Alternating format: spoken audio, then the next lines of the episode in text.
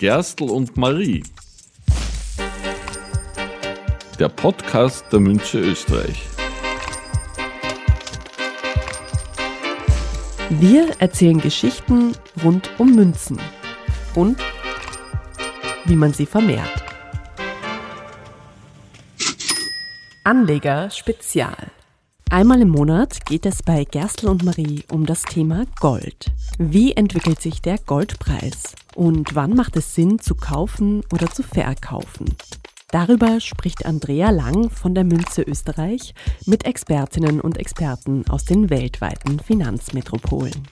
Mein Name ist Andrea Lang und ich bin in der Münze Österreich für den internationalen Goldmarkt verantwortlich. Ich handle mit Wiener Philharmonikern, mit Dukaten, mit Baren weltweit, Singapur, Tokio, Los Angeles, alle Plätze dieser Erde kaufen von der Münze Österreich und deshalb reden wir heute über Gold. Diesmal im Gespräch John Mulligan von der globalen Organisation der Goldminenindustrie, dem World Gold Council. Das World Gold Council hat seinen Sitz in London. Dort erreichen wir John Mulligan zum Gespräch. I can hear you. Yes, can you hear me? Hello? It's me who's doing the interview, it's Andrea. Das Interview findet auf Englisch statt. Wir haben Teile davon auf Deutsch übersetzt. Very nice of you to take your time and talk to us. It's in my pleasure entirely. Nice to speak to you. Can we start with asking you what is actually the World Gold Council? What do you do there? And what is your role exactly? So, the World Gold Council was formed uh, about 34 years ago to develop the gold markets. It was formed by the larger gold mining companies at the time who sought to have a, an organization who could both influence and inform the markets because it's generally quite a long way from where gold is mined to where it's consumed.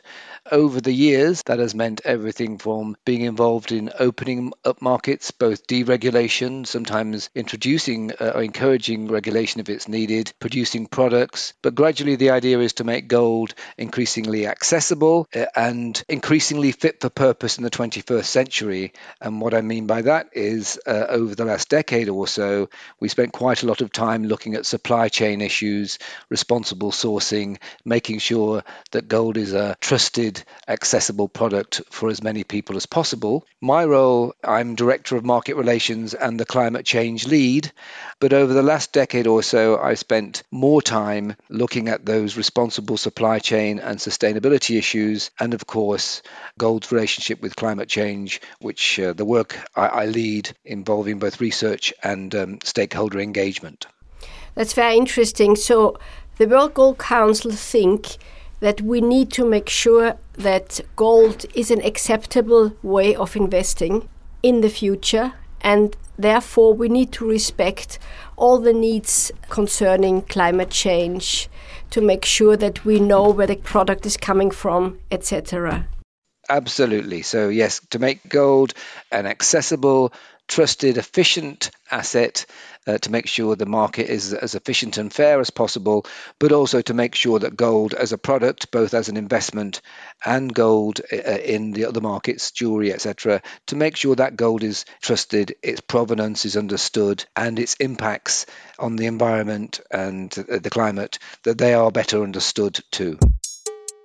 Das World Gold Council gibt es seit 34 Jahren. Die Organisation wurde damals von einigen großen Goldminenunternehmen gegründet, um weltweit die Goldmärkte zu entwickeln und Aufklärungsarbeit darüber zu leisten, wie und wo Gold abgebaut wird. Ziel sei es, Gold den Menschen zugänglicher und besser nutzbar zu machen. In der vergangenen Dekade sei es dabei vor allem um die Fragen nach verantwortungsvoller Beschaffung gegangen.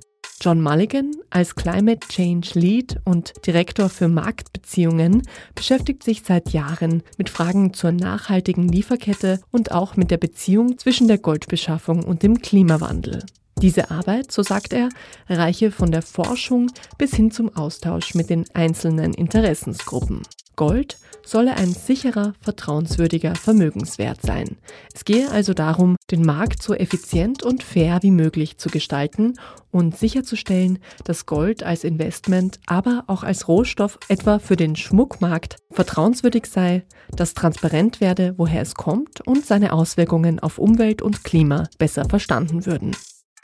So, what do you think in a climate like we have it now, where we see a dramatic increase of the gold consumption, bars and coin investment in the first quarter was about 282 tons, and it was uh, 11% above the five year quarterly average. So, do you think that has an impact on the sourcing of gold? My best guess would be that in a situation where the people buy gold as an investment because they're scared for their well being, for their assets, for their financial security, they might be a little bit less interested where does the gold come from. No, I, I, don't think so, and I think that what has happened is people are um, have a heightened awareness of a number of pressures and risks, but there's also the question of trust and so, questions of ethical sourcing and being confident that your gold isn't associated with negative impacts, I think, is very much on the minds of, of many investors too. So, of course, in extreme situations, there may just be the need for gold. But I think generally, society and consumers or investors are still asking those questions regarding how it is sourced. Okay, so your point would be it's also a question of your own security to be sure to know where the gold is coming from and it was sourced in a responsible way, correct? Yes, I think that's a general trend amongst consumers and investors. There will be exceptions, and as I say, there will be extreme circumstances. But nonetheless, I think overall, the broad markets, a lot of those bar and coin investors are still interested in how gold is sourced. Die Nachfrage nach Gold ist seit Beginn des Jahres aufgrund der unsicheren Weltlage stark gestiegen. Führt das dazu, dass die Menschen vielleicht schneller kaufen, weil sie ihr Vermögen sichern wollen und dann auch weniger interessiert daran sind, woher ihr Gold eigentlich stammt? Nein, sagt John Mulligan. Käuferinnen seien sich der Risiken und des Drucks durch die aktuelle Weltlage zwar bewusst, aber das Thema Vertrauen spiele dennoch eine Rolle. Für viele werde es immer wichtiger zu wissen, dass ihr Gold aus ethisch vertretbaren Quellen komme. Natürlich gäbe es Extremsituationen, in denen Menschen einfach Gold kaufen wollen, egal woher. Aber generell sei die Frage danach, wie es abgebaut werde, immer ein Thema. Darin sieht John Mulligan einen generellen Trend unter Käuferinnen und Investorinnen. Okay, so do you have any data? Do you have any surveys asking the investors how important it would be for them to have a sustainable investment? We do. We have a number of retail uh, surveys, and they are published uh, on our website, so everybody can look at them. And it's been an increasing trend. It's, I think, with retail investors, not necessarily yet the prime driver, uh, meaning that people say yes, they're interested in gold that has minimal uh, social and environmental negative impacts. They're interested, but it may not yet be the prime driver. I think, from my experience in the institutional investor space, however, it is now becoming very much a prime driver. But I think generally we've seen this trend grow and we expect it to continue to grow. Zum Käuferinteresse an der Nachhaltigkeit des Goldes gibt es Studien und Daten, die auf der Website des World Gold Council zugänglich sind, sagt Mulligan. Der Trend sei eindeutig da und werde auch noch wachsen. PrivatanlegerInnen seien derzeit noch nicht unbedingt Haupttreiber dieser Entwicklung. Sie seien zwar daran interessiert, Gold zu kaufen, das so wenig negative und ökologische Auswirkungen wie möglich habe, aber das Hauptthema sei das für sie nicht. Im institutionellen Anlegerbereich werde die Nachhaltigkeit derzeit aber gerade zu einem Hauptmotiv. Exactly, I understand. And you mentioned before it's also about the security of the investor to be able to sell it afterwards. You know, you don't might not want to keep this gold forever. And if you put it again on the market, you need to be sure that you have responsible source gold in order to be able to sell it again. So it, it has an important point and impact for the investor altogether. Yes, I think you want everybody to trust the gold on both sides of the transaction. So you want the person buying the gold to trust that gold, uh, and that's why we frankly are encouraging, as I say, this the kind of efficiency in the market that people can trust their gold, but also that they can trade it easily. And I think the point also is that gold is a very liquid asset. So typically, when a, a seller wants to sell gold or needs to sell gold, there is usually a buyer. But as you say, they need to trust that they're basically what they're buying and selling is indeed uh, responsible and preferably sustainably sourced. Dass man dem Gold, das man kauft, vertrauen wolle, sei auf beiden Seiten der Transaktion, also für Käuferinnen und Verkäuferinnen, ein großes Thema. Es gehe dabei also auch um Markteffizienz, gerade bei einem sehr liquiden Vermögenswert wie Gold. Vertrauensvolles Gold könne einfach leichter gehandelt werden, so Mulligan.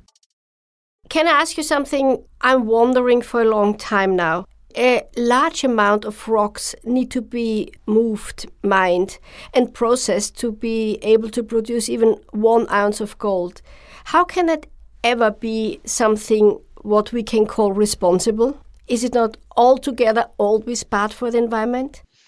Yeah, I mean, the extraction and processing of large amounts of rock clearly has a physical impact on the landscape, um, and that is undeniable. But most responsible miners now have to build the plans for reclaiming and rehabilitating land uh, into their overall business plans and mine plans. So the bad old days of abandoned and unused mine sites and holes that were left in the ground, they should now be well behind us. Responsible gold mining generally looks at kind of a, a range of environmental factors um, and we have uh, tried to codify this to, to make it explicit in um, what we call the responsible gold mining principles, which we launched in late 2019, which basically say this is what good practice amongst gold mining looks like. So, good practice on biodiversity, on water stewardship, as I mentioned, on land reclamation, all of that is now built into the mine plan, and it's certainly built into plans before modern mines are built. So there is undoubtedly a physical impact, but there needs to be um, a plan to minimize that physical impact, and that's part of what modern gold mining is all about. Für die Produktion von Gold, das ist ein unumstößlicher Fakt, müssen große Massen an Gestein bewegt werden.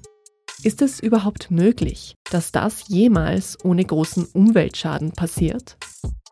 Die physischen Auswirkungen des Goldabbaus seien unbestreitbar, sagt John Mulligan. Allerdings gäbe es mittlerweile Auflagen für Pläne zur Rückgewinnung und Sanierung von Land. Diese müssten die Minenbetreiber mittlerweile in ihre Geschäftspläne mit einbauen. Die Zeiten der verlassenen und ungenutzten Minenstandorte und der Löcher, die im Boden zurückgelassen würden, sei also vorbei.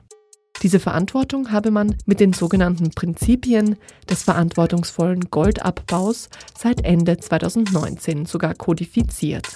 Diese Prinzipien geben vor, wie verantwortungsvolle Praxis in Goldminen aussehen soll. In Sachen Biodiversität, Wasserverwaltung, Landgewinnung. So sollen die physischen Auswirkungen der Beschaffung jedenfalls minimiert werden. But if we're talking about climate impacts, uh, then yes, again, processing a volume, a large volume of rock requires very large amounts of energy. And if this energy comes from fossil fuels, then that undoubtedly adds to the amount of carbon in the atmosphere. That is a potential problem. We've done a lot of research on this, looking at how gold mining can potentially decarbonize the production process. And it's all about either reducing the nature of the fuels you use to generate electricity or the nature of the electricity you purchase from grids. All of this needs to happen and it needs to move towards renewables, but it is happening now. And really, quite importantly, is if you decouple emissions from energy use and you therefore decarbonize gold mining and you know 99% of emissions across the whole gold value chain from mine to market are associated with gold mining and 80% of that is energy and electricity if you can decarbonize that electricity, you can potentially contribute to decarbonizing the whole gold value chain. Im modernen Goldbergbau gehe es zudem auch viel um die Auswirkungen auf das Klima, so Mulligan. Die Verarbeitung eines großen Gesteinsvolumens erfordert sehr große Mengen an Energie. Und wenn diese Energie aus fossilen Brennstoffen stammt, dann erhöht das zweifellos die CO2-Belastung, was natürlich ein Problem sei. Zur Kohlenstoffreduktion im Goldabbau gäbe es derzeit aber viel Forschung und natürlich gehe es darum, die Energie mehr und mehr aus erneuerbaren Quellen zu beziehen. 99 Prozent der Emissionen, die Gold von der Mine bis zum Markt verursache, entstehen beim Abbau, so Mulligan. Den Strom zu dekarbonisieren könne sich also massiv auf die Nachhaltigkeit der gesamten Wertschöpfungskette auswirken. I think responsible gold mining is increasingly environmentally aware. There are now programs to actually have be net positive, not just manage the negative impacts, but make a positive impact. And then there are, is this potential to decarbonize energy, and therefore processing rock needn't necessarily mean creating emissions. Derzeit gäbe es auch Programme, die sogar auf einen Netto-Positivwert in Sachen Treibhausemissionen abzielen würden. Das bedeutet, dass damit nicht nur der Verbrauch ausgeglichen werden soll, sondern sogar eine positive Bilanz hergestellt wird, wenn man alle gesellschaftlichen Auswirkungen mit einbezieht. I understand that you said the industry is moving towards the direction of zero carbon economy. So this is a target the industry set themselves or gave themselves? Each company has a different target, and, and the World Gold Council, we have just over 30 members, but all of them have committed to disclosing via TCFD, the, the default framework for climate disclosure. But yes, there is a very broad recognition that they need to contribute to a net zero carbon economy. Die genannten Standards hat sich die Goldbranche als eine Art Selbstverpflichtung gesetzt. Nicht alle Mitgliedsunternehmen des World Gold Council seien da auf demselben Stand in der Entwicklung, so Mulligan. Aber sie hätten sich zumindest zu Transparenz verpflichtet und seien bereit, offenzulegen, wie weit sie im Hinblick auf die Dekarbonisierung sind. Es gebe eine sehr breite Erkenntnis, dass die Minen zu einer Netto-Null-CO2-Wirtschaft beitragen müssen, so Mulligan. Is the World Gold Council cooperating with organizations like the LBMA, uh, the London Bullion Market Association, or international organizations like the OECD or even the EU to make sure that the industry is heading in the right direction, meaning using less unrenewable energy or even have regulations to make sure that the customer knows that there is a clear and transparent chain of custody? Absolutely. The World Gold Council and the LBMA are very closely engaged in collaborating uh, and making sure that the responsible gold guidance, uh, version 9 from the LBMA, and the responsible gold mining principles are wholly uh, coherent and compatible. We are members of a number of the organizations you mentioned. We are seeking to move towards convergent equivalent standards to encourage positive socio-economic and environmental impacts. There's a lot of us working in different parts of the gold supply chain, but gradually we're coming together, we're converging, and yes, I think there's a clear acceptance now of what I call a shared objective in terms of minimizing negative impacts, maximizing positive impacts, and certainly contributing to a cleaner, fairer, uh, more efficient market, and therefore a cleaner, uh, fairer, and more efficient world. Um kohärente und kompatible Prinzipien für alle Beteiligten zu schaffen, arbeitet das World Gold Council eng mit anderen Organisationen zusammen, etwa mit der London Bullion Market Association, dem größten außerbörslichen Handelsplatz für Gold und andere Edelmetalle. In den verschiedenen Teilen der Lieferkette von Gold gäbe es viele Akteure, die aber langsam zusammenkämen und gemeinsame Ziele in puncto Nachhaltigkeit entwickeln würden, sagt Mulligan. And the EU is regulating or regulated the import of gold altogether. Would you like to explain that and how do you feel about it? So the EU's conflict regulations basically uh, mimic what was done in the US with Dodd-Frank 1502.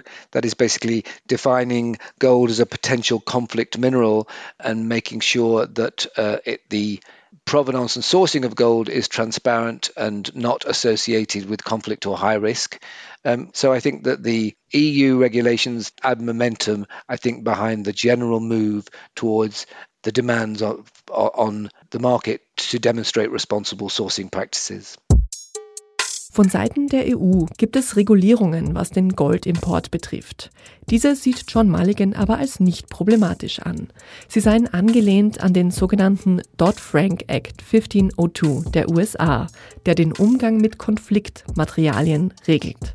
Die EU definiere damit Gold auch als ein Konfliktmaterial, bei dem es notwendig sei, eine transparente und verantwortungsvolle Beschaffung sicherzustellen. Das gebe, sagt John Mulligan, den Anforderungen an einen transparenten, nachhaltigen Goldmarkt nur noch Aufwind.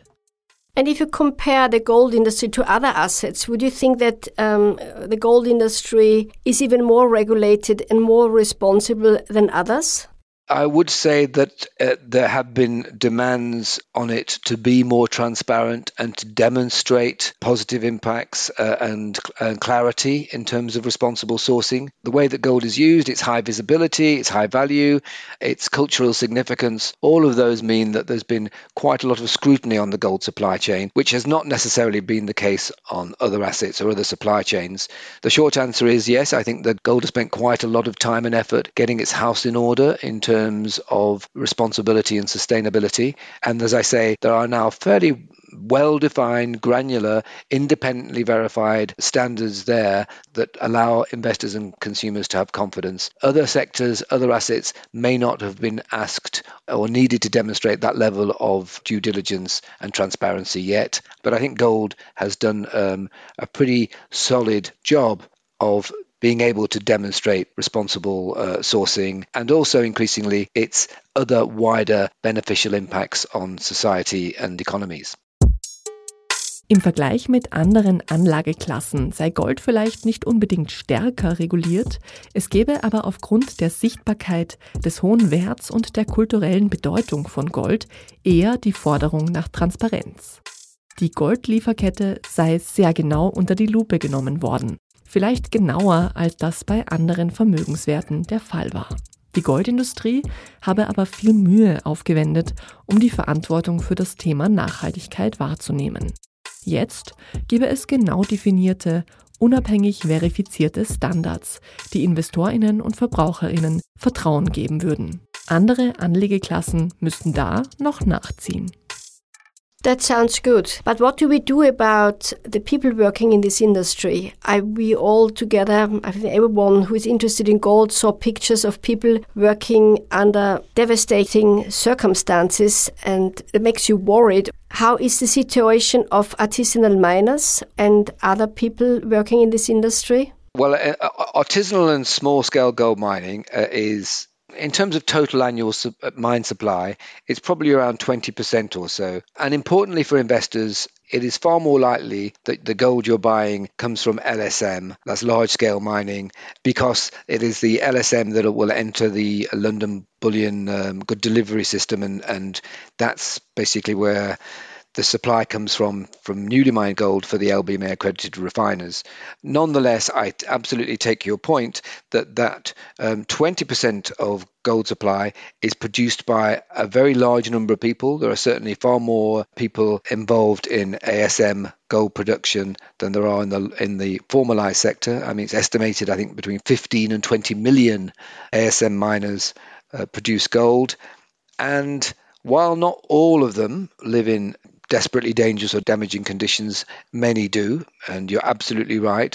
It is often the big reputational risk for gold because that's the image that stays in people's minds, I think how we address that is a very significant challenge. The problematic aspects of ASM are often caused by people working in areas where there's very little alternative, other opportunity, where there's no formal support or government services, uh, and often in areas where there's little rule of law.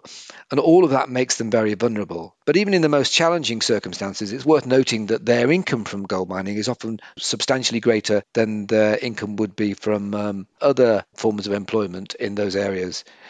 So we have to work out how to encourage the positive benefits, that employment, that income level, by and minimize the negatives. And to do so, I think we need greater cooperation with the big key stakeholders, particularly the governments, the NGOs, the particular communities, and the corporate actors, uh, basically people who are able to operate responsibly in those regions can have a very beneficial impact. Uh, so we need to bring artisanal miners into a more formal arrangement. We need to remove the use of mercury in the production process. We need to, uh, you know, facilitate stabler, uh, safer working environments. But how this is done is not easy. Each jurisdiction, each mine is very different. It is a major risk, but it's also a major challenge because, frankly, you're often talking about very problematic areas, and it can be an issue of good governance from the, the, the national or regional level and capacity, the ability to, frankly, intervene in areas of extreme poverty with little capacity or law. So we're very aware of it. We're very engaged in that conversation. Finding solutions, as I say, isn't easy, but uh, and we need to find ways, better ways of integrating ASM miners into the global gold market. Wie geht man damit um, dass es immer noch schreckliche Bilder aus Goldminen gibt, in denen Leute handwerklich und unter schlimmen Bedingungen Gold abbauen? Der handwerkliche Goldabbau mache noch etwa 20 Prozent des Abbaus aus, sagt John Mulligan. Für AnlegerInnen sei es zunächst wichtig zu wissen, dass das Gold, das sie kaufen, sehr viel wahrscheinlicher aus dem groß angelegten Abbau stammt. Denn das Gold für zertifizierte Goldbarren kommt vorwiegend aus akkreditierten Raffinerien. Dennoch seien im handwerklichen und kleineren Abbau weitaus mehr Menschen beschäftigt, etwa 15 bis 20 Millionen Menschen seien Kleinstbergbauern oder sogenannte Artisanal Miners. Nicht alle davon würden zwar unter schlimmen Bedingungen arbeiten, aber immer noch viel zu viele. Das sei auch eine bedeutende Rufschädigung für Gold, weil die schlimmen Bilder den Menschen natürlich in Erinnerung blieben, sagt John Mulligan. Damit umzugehen, bringt große Herausforderungen mit sich, sagt er weiter. Viele der Minenarbeiter hätten sehr wenige Alternativen zum Bergbau. Sie leben und arbeiten in Ländern mit wenig Rechtsstaatlichkeit und wenig Unterstützung. Aber selbst unter den schwierigsten Umständen sei es erwähnenswert, dass ihr Einkommen aus dem Goldabbau oft wesentlich höher sei als das Einkommen aus anderen Beschäftigungsformen in diesen Ländern. Es gehe also darum, herauszufinden, wie man die Vorteile dieser Beschäftigung fördern und die negativen Aspekte minimieren könne. Um stabilere und gesündere Arbeitsbedingungen zu schaffen, etwa eine Produktion ohne Quecksilber, brauche es die Zusammenarbeit von Regierungen, NGOs, Gemeinden und Unternehmen. Ein Eingriff in die Gerichtsbarkeiten der zuständigen Länder sei oft schwierig und stelle eine große Herausforderung dar.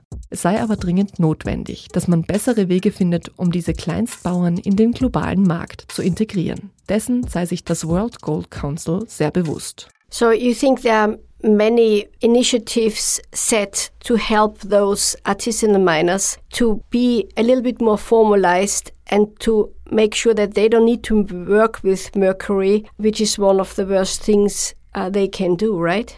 Absolutely, mercury reduction has to be um, mercury's use. Sorry, in production has to be removed. It's a very it's a high priority. It is very dangerous and very destructive.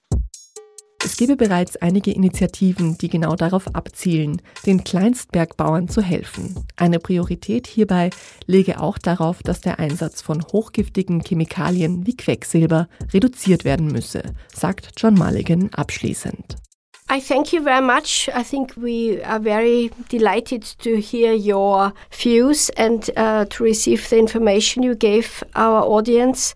Thank you for the opportunity to speak. Um, I, am very encouraged when any gold market participant expresses an awareness and um, is supportive of progress on these issues. Um, sustainability and climate obviously are close to my heart, so it's great to hear these questions which imply, um, you know, broad engagement and understanding of the priorities. So I thank you for the opportunity to respond. Absolutely, you're welcome. And I think our audience, it's very important for uh, the Austrian and German customers to make sure that however they invest, that they don't do anything to even uh, damage the environment even further. That's why I think it's a very important topic we touched today. Das war das Anleger-Spezial von Gerstl und Marie. In zwei Wochen gibt es die nächste Folge. Dann machen wir einen Zeitsprung zurück zu den Urtieren, die vor Millionen von Jahren die Erde bevölkerten. Ja, richtig.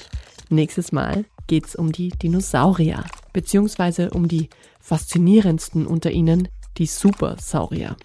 Bis dahin freuen wir uns, wenn Sie unseren Podcast abonnieren, um keine Folge mehr zu verpassen. Sie können uns auch gern eine schriftliche Bewertung hinterlassen. Und wenn Sie möchten, dann erzählen Sie doch anderen Interessierten von Gerstl und Marie und teilen Sie die Folge über Ihre Kanäle. Danke fürs Dabeisein. Bis zum nächsten Mal Baba und auf Wiederhören. Gerstl und Marie. Der Podcast der Münche Österreich.